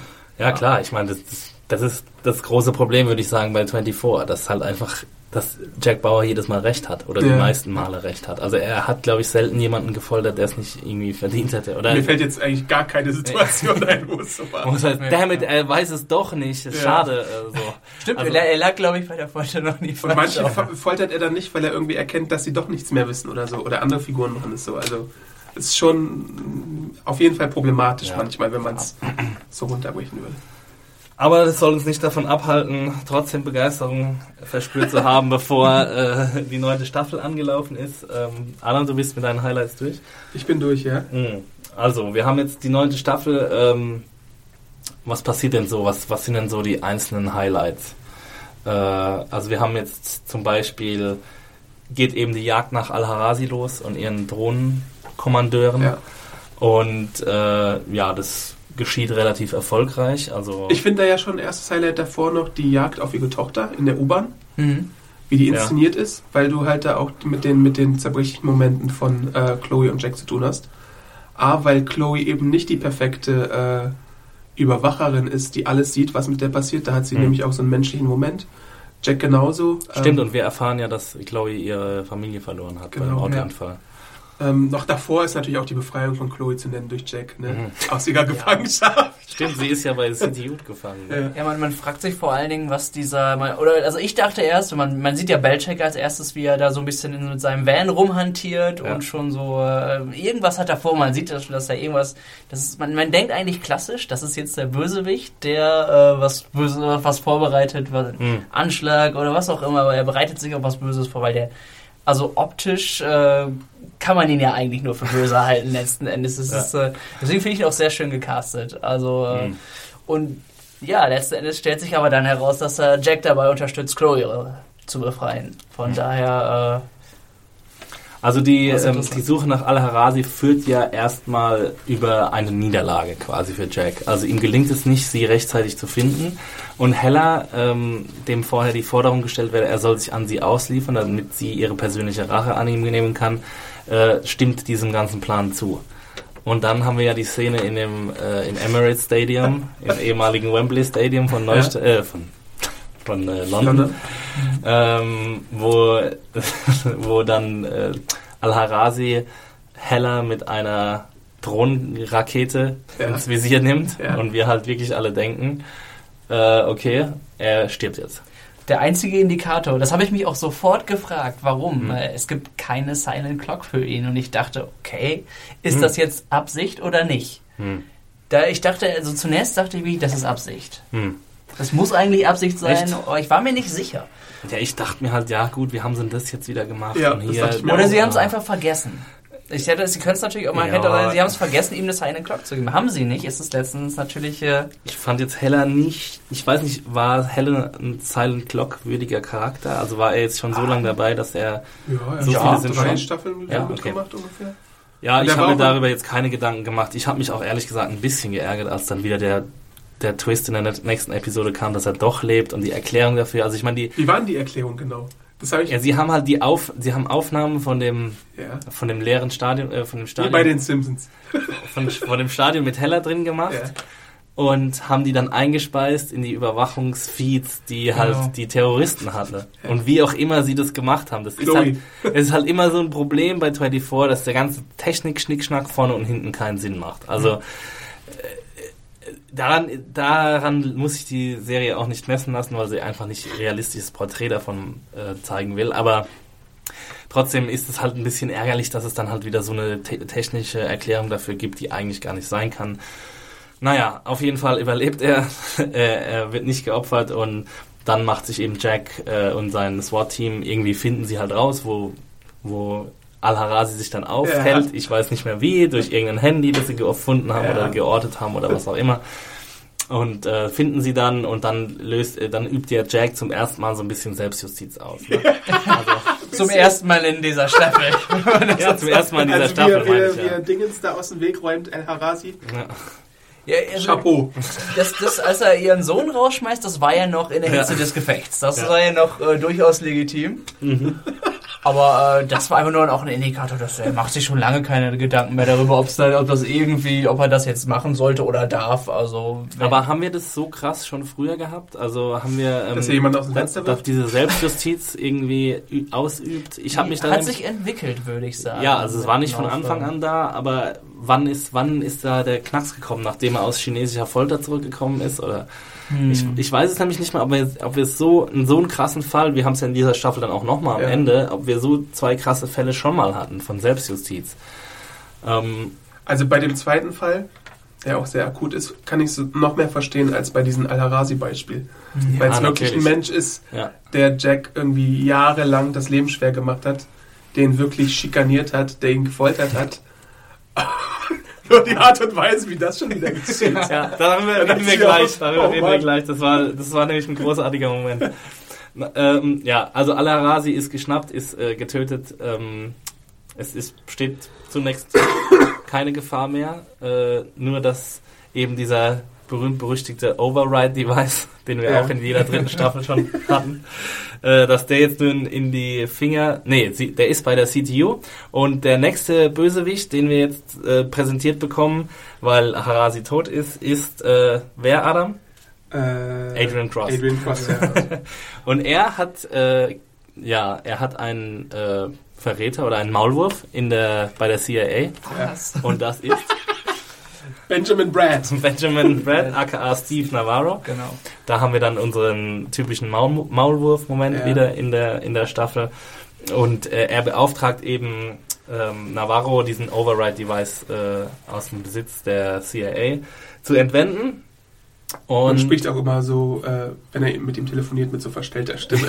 nee, nee, er hat so ein, so ein Voice, Also, ähm, Ja, so ein Voice Changer. so Voice dafür. Scrambler. Genau. Meine ich doch. Ja. ähm, ja, dem gelingt es, äh, Mr. Navarro, und er bringt Cross diesen, äh, ja, dieses, dieses Instrument. Und ja, wie geht's dann weiter? Dann tauchen auf einmal die Chinesen auf, ne? Und die Russen. Und die Russen. genau, weil es gibt noch, es gibt noch diese Storyline, dass äh, Jack von den Russen gesucht wird. Deswegen ist, musste er ja auch in, am Ende der achten Staffel in den Untergrund gehen. Wisst ihr noch genau warum? Nein. Er hat den russischen Außenminister, war es, glaube ich, umgebracht. Ja, warum auch nicht? Und er wollte den Präsidenten sogar erschießen. Das wollte er auch. Das Ja. hat er letztendlich nicht gemacht, aber den Außenminister hat er auf dem Gewissen und das hat den Russen. Und warum war das nochmal? Weil, äh, das ist auch Riesenspoiler, einer seiner auch Ja. langjährigen Vertrauten, Renee Walker, wurde von einem russischen ähm, Auftragskill ermordet und das war im Auftrag der russischen Regierung letzten Endes. Eine Lektion, die man Zumindest von daraus, der Außenminister hat davon gewusst. eine Lektion, die man daraus ziehen sollte, niemals sich mit den Verflossenen von Jack anlegen oder sie umbringen, weil die Rache folgt auf den Fuß. Ja, genau. Also er war im Untergrund, weil die, die Regierung konnte ihn nicht mehr schützen wegen außendiplomatischen äh, ja, Verwerfungen. Und deswegen suchen ihn die Russen und Mark Boudreau hier, der Präsidentenberater, Der Ist- auch ein bisschen ein Maulwurf ist, oder? Mh, ja, nicht so Also wirklich. ein Verdacht ist auf jeden Fall da. Er ist halt, er liefert halt Jack mehrmals aus an die Russen, weil er auch so ein bisschen eifersüchtig ist wegen seiner Ehefrau Audrey, die ja, äh, als sie hört, dass Jack noch lebt und dass er, ähm, dass er jetzt in London ist, äh, merkt man sofort, dass sie immer noch Gefühle für ihn Gut, hat. nennen wir ihn nicht Maulwurf, nennen wir ihn Duschbag der Staffel. Ja, es gibt ja, ja. immer auch so einen Rivalen slash Duschbag. Er Ja, ist der genau. Ryan Chappelle der neunten der Staffel. entweder durch Leichtsinn oder Inkompetenz Ja. die Mission in Gefahr bringt. Genau, ähm, und er, er liefert eben Jack am Schluss äh, an die Russen aus und dann kommt es eben zu dem, diesem Showdown. Ähm, die Chinesen haben Adrian Cross beauftragt Ja. mit der Suche nach dem Override-Device, ja. weil Ah, sie... nee, nicht direkt die Chinesen. Ähm, das ist ja nur Ach, das eine ist ja- Untergruppe. ja, das ist nur Cheng, Cheng Zi Genau. selbst. Cheng! Also Chang is back, äh, unser lieber Chinesenfreund aus Den habe der ich mir vorhin fünften noch aufgespart, den wollte ich jetzt Genau. gerne. Achso, ja, ähm, ja, Adam, dann go away. Nee, nee, sp- sprich ruhig weiter. Ähm, ja, Chang ist zurück. Ähm, den kennen wir aus der fünften Staffel, ist es, glaube ich. Ende der fünften Staffel entführt er Ungefähr. Jack auf einem Containerschiff nach China. Und Anfang der sechsten Staffel kommt Jack dann zurück, äh, gefoltert und geknechtet. Und mit Audrey passiert was ähnliches. Ähm, es gibt doch auch diese super Sequenz, eine Episode in der sechsten Episode, in der sechsten Staffel, glaube ich, wo Jack die chinesische Botschaft infiltriert oder stürmt. Das- oder ist es die russische Botschaft? Das war die, war das die ja, das russische, war die oder? russische. Sorry, okay, ich nehme es wieder zurück. Ich will mir aber nicht, aber irgendeine Botschaft äh, in, in der gleichen Season. Deswegen wollen Ja. die Chinesen, ach deswegen ähm, wollen die Chinesen ihn überhaupt. Deswegen haben sie ihn gepackt am Ende der Season. Ah. Weil sie rausgekriegt haben, dass er in die Botschaft eingedrungen ist, soweit Ja. ich weiß. Genau, stimmt. Ähm, wolltest du noch was zu Jang sagen? Später. Okay. Und ähm, ja, es, es kommt jetzt dazu, dass ähm, Cross, die Chinesen finden Cross und seine Hackerzelle, bringen alle um, äh, haben den Override-Device und haben Chloe und erhoffen sich von Chloe, dass sie ihnen helfen kann, diesen Device zu knacken und wollen damit äh, einen Befehl an ein amerikanisches Atom-U-Boot schicken, das einen chinesischen Flugzeugträger angreifen soll, damit, ja was eigentlich? Krieg! damit Krieg aus, ne, damit es zum Krieg kommt Ja. zwischen, aber was, ähm, Zwischen den USA und China kommt, denn sie machen das Ganze im Auftrag der Russen. Das ist, Genau. Cheng äh, ist ja seitdem er in Er China ausgestoßen wurde, ja, sieht er sich selbst nicht mehr als es Chinese denken ja an. auch alle, dass er tot ist. Ja. Ne? Äh, Genau. Und er Ja. will deswegen auch Rache und ähm, macht das Ganze Ja. im Auftrag der Russen, weil die davon profitieren, wenn nicht China und die USA Krieg führen. Genau. okay. 24 Territory. ja, ähm, genau, dann, also dieser Anschlag gelingt. Äh, die Welt steht jetzt vor der letzten Episode kurz vor einem Weltkrieg zwischen USA und China. Und das Einzige, was das verhindern kann, ist die Existenz von Cheng äh, zu beweisen und den Override-Device in die Hände zu bekommen. Und deswegen muss Jack äh, sich auf die Suche nach Cheng machen. Und äh, gleichzeitig hat Cheng aber Audrey in seiner Gewalt und droht eben damit, sollte Jack, ist auf sie genau, gerichtet. sollte Jack äh, ähm, ihm zu nahe kommen, wird äh, der, äh, der Sniper wird Audrey erschießen. Und deswegen teilen sich Jack und Kate auf. Äh, sie muss eben sich um Aud- Kate. muss sich um Audrey kümmern und Jack äh, geht, äh, macht sich auf die Suche nach Cheng. Zusammen mit Belchek und Chloe. Chloe, die zwischendurch mal entführt waren von den Chinesen, dann aber irgendwie die Flucht Ja. geschafft hat. Ich hatte in der Folge Angst um Chloe und um Kate und um äh, Audrey, muss Ja. ich sagen. Ja, ja, Chloe schafft es in einem Van voller, auch gut trainierter Geheimagenten, ag- chinesischer Agenten. ähm, Ja. Ich glaube, mit Hilfe einer, was ist das, eine Eisenstange oder so, die zieht, er mal, zieht sie mal gleich mal ein, zwei Leuten über und springt dann aus dem fahrenden Auto. Und das, äh, das reicht, um sie, äh, um sie Das war alles, loszuwerden. alles bisschen Hanebüchen, aber 20, im 24-Universum entschuldbar, meiner Meinung nach. War Ja, okay. es, es gibt halt, was ich jetzt auch noch, wenn ich mal noch mal ein Stück nach vorne springe oder was, ist noch eine Sache, wenn die ich einfach auch mal wiedererkannt habe. Äh, auf der Suche nach Margot Al-Harazi stürmen sie ihr ver- vermeintliches äh, Zentrale, Hm. was ich muss ich sagen bei 24 immer passiert. Wenn das erste Mal sie glauben, dass sie den Unterschlupf der Bösewichter gefunden haben, ist es immer eine Falle. Das war zum Glück dieses Mal auch so. Also Ja, also man muss schon sagen, dass sie einfach, dass es einfach eine stinknormale 24-Staffel ist. Es gibt nichts Neues. Es, die, Naja, komm, diese zwei, diese zwei äh, Dinger von Jack, die Jack bringt, sind schon was Neues. Und auch die letzte Episode. achso, du meinst die Rache. Margot, ja, genau. Ja. ja, es ist halt noch ein bisschen düsterer geworden, sagen wir mal Ja. so. Jack ist noch ein bisschen düsterer geworden. Okay, jetzt um das Ganze nochmal abzuschließen, das Recap. Also es, ähm, es gelingt Kate dann eben, äh, Audrey aus der Gewalt des Snipers zu bringen. Und äh, Jack äh, dringt eben auf dieses Schiff ein, mit dem Jang sich gerade außer Landes machen will. Und dann äh, gibt's aber irgendwie aus der... plötzlich taucht noch ein zweiter Shooter auf, der Audrey dann erschießt. Oh no. Und dann bekommt Jack während seiner Mission sagt, also ich meine, sie hätte ja auch warten können bis zum Ende, aber er Das hatte ich auch gedacht, dass Ja. sie das tatsächlich, weil, weil es, es hat eben, ich meine ja auch, äh, die Nachricht von ihrem Tod hat, äh, wurde an den Präsidenten auch nicht sofort während des Konflikts weitergeleitet. ja, genau. Dem Naja. Dienst hat ihm Kate Aber- nicht erwiesen. Aber es hat halt ganz gut gepasst, dass Ja. Jack dann noch ein bisschen mehr durchdreht und dann mit einer Uzi alle anderen, alle Chinesen irgendwie ausschaltet. Maschinengewehr. Maschinengewehr. Eine ganz starke Szene fand ich auch einfach, Ja. wenn er da, als er da sitzt und das, das mitkriegt.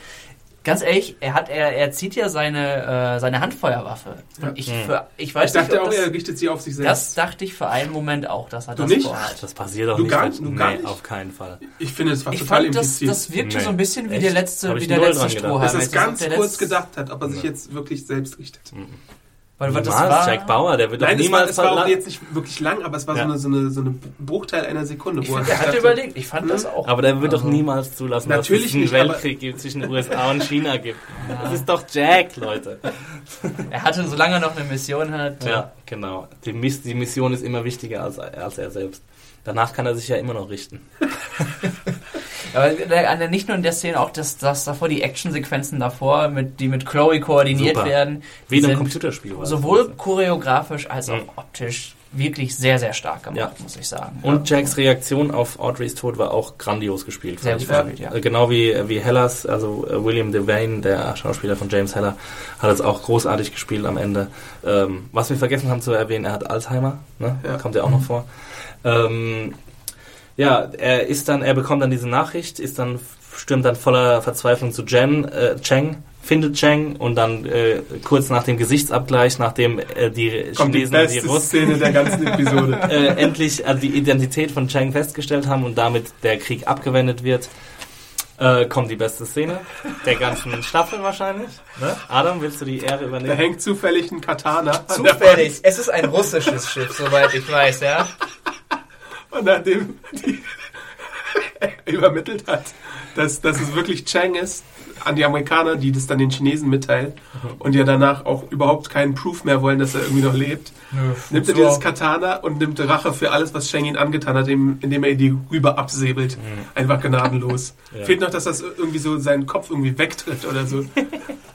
Ja, es war eine großartige Szene. Also ziemlich viel em emotional Payoff fand ich in dem Moment. Ja. Es war einfach irgendwie so, so eine Szene, wo man, wo man einfach als langjähriger Jack-Fan einfach mitjubeln konnte. Ja. Ähm, wie geht's dann weiter? Wir haben dann. Ist mir egal. mir egal, danach habe ich auf, ausgeschaltet. Da, danach war ich eigentlich auch schon Also habe ich erstmal Böller vom Balkon gezündet. War schöner als die Weltmeisterschaft. Christmas came early this year. Danach kommt, wie ich auch sagen muss, sehr starkes emotionales Kontrastprogramm dazu. Mhm. Wenn man in der Szene vorher noch einigermaßen jubeln konnte Ja. und gesagt hat, yes, Ja, das, stimmt das, schon. ist, das ist Vintage Jack Bauer, wird man gleich wieder sehr schnell runter auf den, auf den Boden geholt. Ja. dann bekommt nämlich erstmal äh, Präsident Heller die Nachricht, dass äh, Audrey tot ist. Das ist auch eine ganz starke Szene, das hast du auch in deiner Review geschrieben. Genau, woraufhin er einfach auf den Boden sackt, ohnmächtig, er fällt halt einfach erstmal um. Ja. Und es ist also, man, man, man, das kann einen eigentlich nur mitnehmen. Mhm. Das ist wirklich, das wird davon gefolgt zu den, von, zu Szenen, die dann einen Tag oder wie man eine Ja, kleine dann, Zeit dann kommt ja erstmal äh, Jack, muss dann erstmal feststellen, dass Chloe fehlt. Stimmt, ja. Ne? Und dann kriegt er sofort danach einen Anruf und der ihm, ihm Instruktionen gibt, ähm, ja, zu der Stelle, zu einer vereinbarten Stelle zu kommen und dort sich gegen Chloe auszutauschen. Gefangenenaustausch. Die Russen haben Chloe, ähm, sie wollen Jack und äh, sie wollten schon immer Jack, sagen sie am Ende auch irgendwie All we ever wanted is you.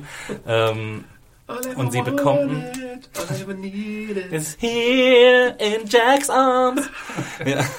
Und äh, ja, dann kommt es eben zur Parallelmontage zwischen dem Austausch und der Trauerfeier Genau, oder der ja. Überführung des Leichnams von Audrey, ähm, ja, wo, wo ähm, Präsident Heller nochmal darüber sinniert, wie seine Alzheimer- Alzheimer-Erkrankung jetzt Nochmal eine starke Szene. nochmal eine sehr starke Szene. Ja, ja, wie, er sagt, dass er sich an den an diesen Tod seiner Tochter höchstwahrscheinlich bald nicht mehr erinnern Ja. wird und das auch er, ich, weiß, er hat es fließen keine Tränen, er hat zwar Tränen in den Augen, aber das, sieht- das ist so tief traurig, also, Mhm. so wie es natürlich auch sein muss, aber es ist, es Mhm. ist unglaublich stark gespielt, finde ich. Ja, Ja. also die Wayne, ähm, überhaupt die ganze Staffel fand ich äh, schauspielerisch einwandfrei. Ja. Äh, ich habe keine Ausreißer nach unten gehabt. Ähm, waren aber Doch, eine.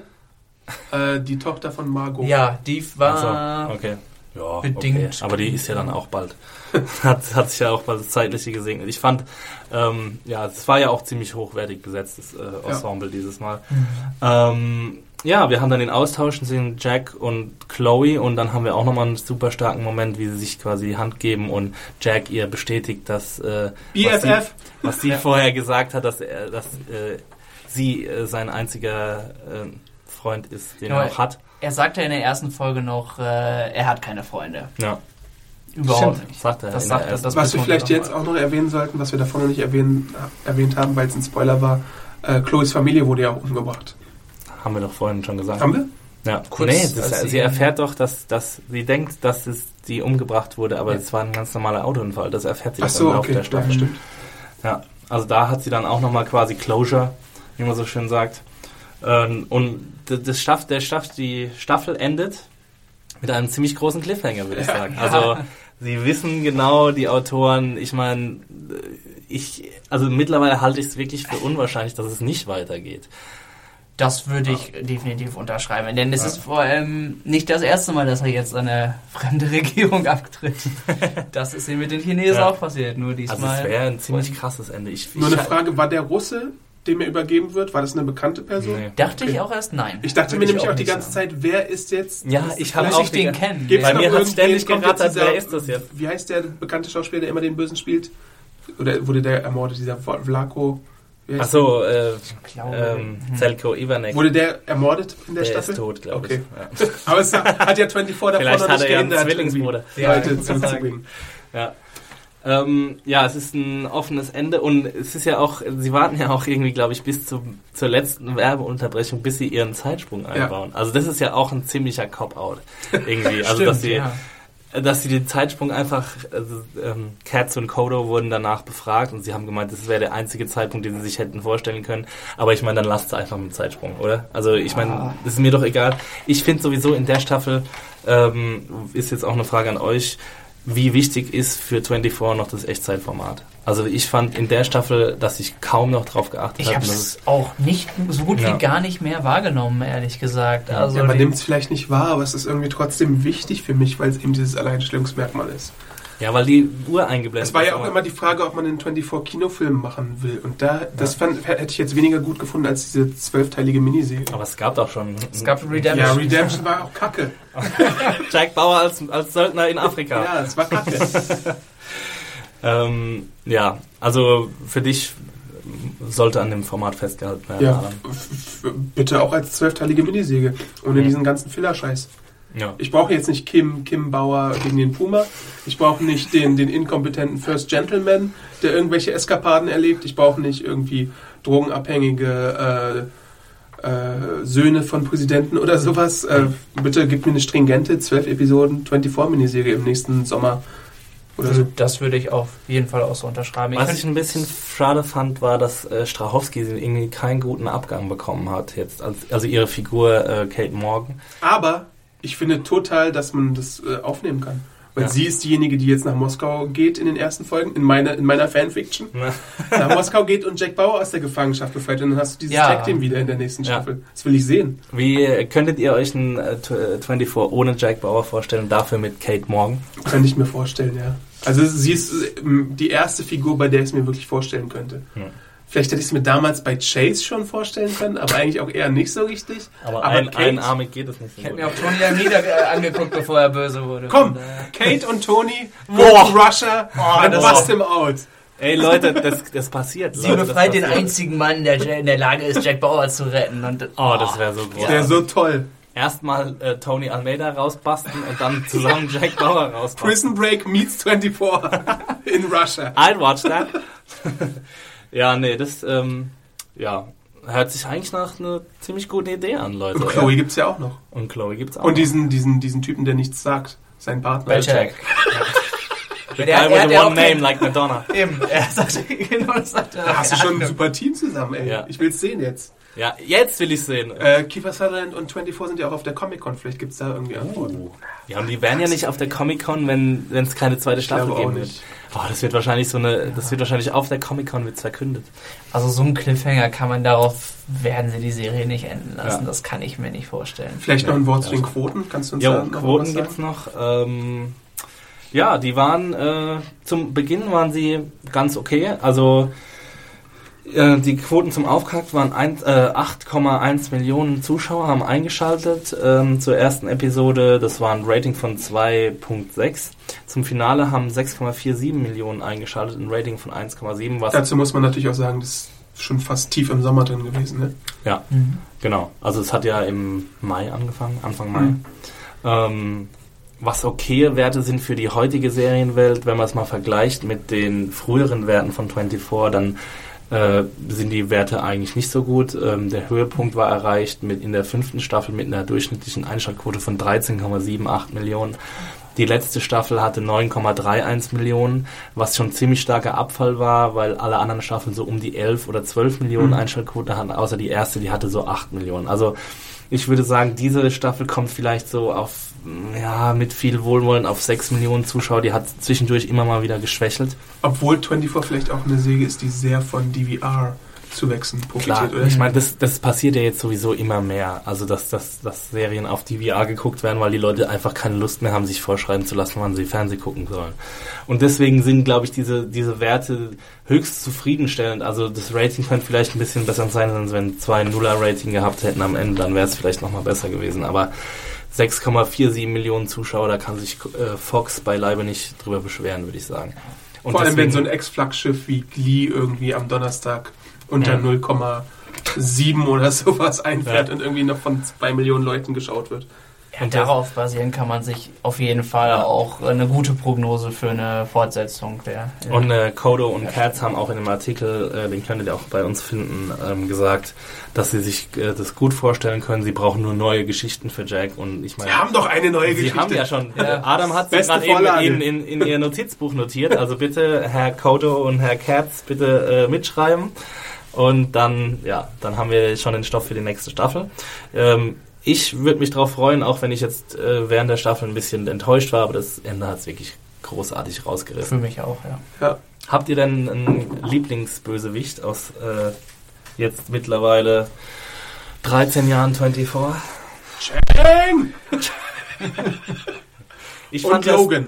ich fand ja Steven Saunders ziemlich großartig. Könnt ihr auch noch an den erinnern? Name Das war die was, ja. vierte oder die dritte Staffel. Das war der Typ, der so Bio-Kampfstoffe auf, eh, auf Bomben geschnallt hat oder so. Ja. auf jeden Fall fand ich den ziemlich großartig. Äh, Ähm, das war so mein Lieblings-Endgegner quasi. Auf jeden Fall nicht die Leute aus Redemption. Die sind etwas austauschbarer gewesen. Ja. Also für mich wäre, ich würde schwanken zwischen Nina Myers und Tony Almeida. Hm. Siehst du Tony Almeida wirklich als sehe ich eher mal, immer noch Er als war ja ein Schurke. Also in der einen Ah, Season ist er eindeutig ein. Schurke. Außerdem hat er den Schur- hat er so extra für, ich glaube auch extra für diese Season so ein Schurkenbärtchen getragen. Daran kann er zwirbeln. ey. Ja, wenn man ihn als Bösewicht sehen würde, dann wäre er definitiv mit dabei. Ansonsten, Nina Myers hat einfach den, den größten Twist und den größten Vertrauensbruch gehabt. ja. Nina Myers. Und hat sich auch hartnäckig gehalten. Über wann ist sie gestorben? Das hat ein paar Seasons Aber es war ein bisschen gehalten. unwürdig, wie Nina Myers gestorben ist. Ich weiß es gar nicht mehr. Ich glaube, es war so, so ein ganz merkwürdiger Tod. Hm. Jack hat zwar seine Rache bekommen, aber irgendwie war es nicht so geil, Hm. wie man sich Nicht, nicht so schön. Nicht so mit einem Schwert oder aus so einem Ja, Fenster das hoch. Schwert war schon Beste. Beim nächsten Mal bitte Laserschwerter, könnt ihr vormachen. Oder Ja, langsam gehen die Waffen aus, wa? ähm, ja, gut, dann habt ihr noch irgendwelche finalen Worte, die ihr an unsere Zuhörer richten wollt? Damn it, Axie, we don't have time. Ja, damit wollen wir dann äh, unseren Podcast beschließen. Ähm, ja, wir fanden es wieder mal gut. Wir freuen uns auf eine neue Staffel. Ähm, ihr könnt uns, ja, liken, Feedback. Ja. sharen. Ihr könnt uns Feedback geben auf unserer äh, Hauptseite, bei YouTube, bei Soundcloud, bei iTunes. Wäre schön, wenn ihr uns da Kommentare schreibt. Ähm, Mails an podcast.serienjunkies.de Genau, Mails bitte an, genau, schreibt uns Mails äh, an podcast.serienjunkies.de. Was waren eure Lieblingsbösewichte? Äh, was waren eure Lieblingsfiguren? Ähm. Figuren? Was, was, welche Twists fandet ihr am spannendsten? Welcher Kill war euer Lieblingskill? Genau, also da, da würden wir gerne von euch hören. Das werden wir dann in irgendeinem anderen Podcast äh, mal vorlesen. Ich weiß jetzt gar nicht, was wir als nächsten Podcast geplant haben. Es kommt irgendwas außer der Reihe. Ich glaube, bis wir Filme kommen noch ein paar. Bis wir Walking Dead reviewen, äh, sind wir erstmal mit diversen anderen Podcasts beschäftigt. Es wird noch einen Leftovers Podcast, Staffel-Podcast geben, weil der von Oh. euch ziemlich oft äh, ja, gefordert wurde und die Serie auch sehr toll ist. Irgendwann zum Feiertag mal wieder Wiretag. Genau, Wire kommt auch mal wieder irgendwann. Also ihr werdet versorgt sein. Ähm, uns kann man auch bei Twitter finden, Adam. Awesome Arndt. Tim, hast du eigentlich einen Nee, Twitter-Account? ich habe keinen. It, hat noch Tim. Damn it. Twin, you need Twitter. äh, ja, mich kann man finden als Max Stil echt bei Twitter und damit sind wir over and out. Ciao. Piep, Tschüss. boop, piep, boop. Ciao. Sehr schön.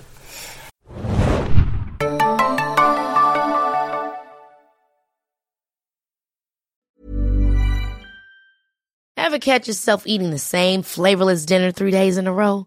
Dreaming of something better? Well, HelloFresh is your guilt-free dream come true, baby. It's me, Gigi Palmer. Let's wake up those taste buds with hot, juicy pecan-crusted chicken or garlic butter shrimp scampi. Mm. Hello Fresh. Stop dreaming of all the delicious possibilities and dig in at HelloFresh.com. Let's get this dinner party started.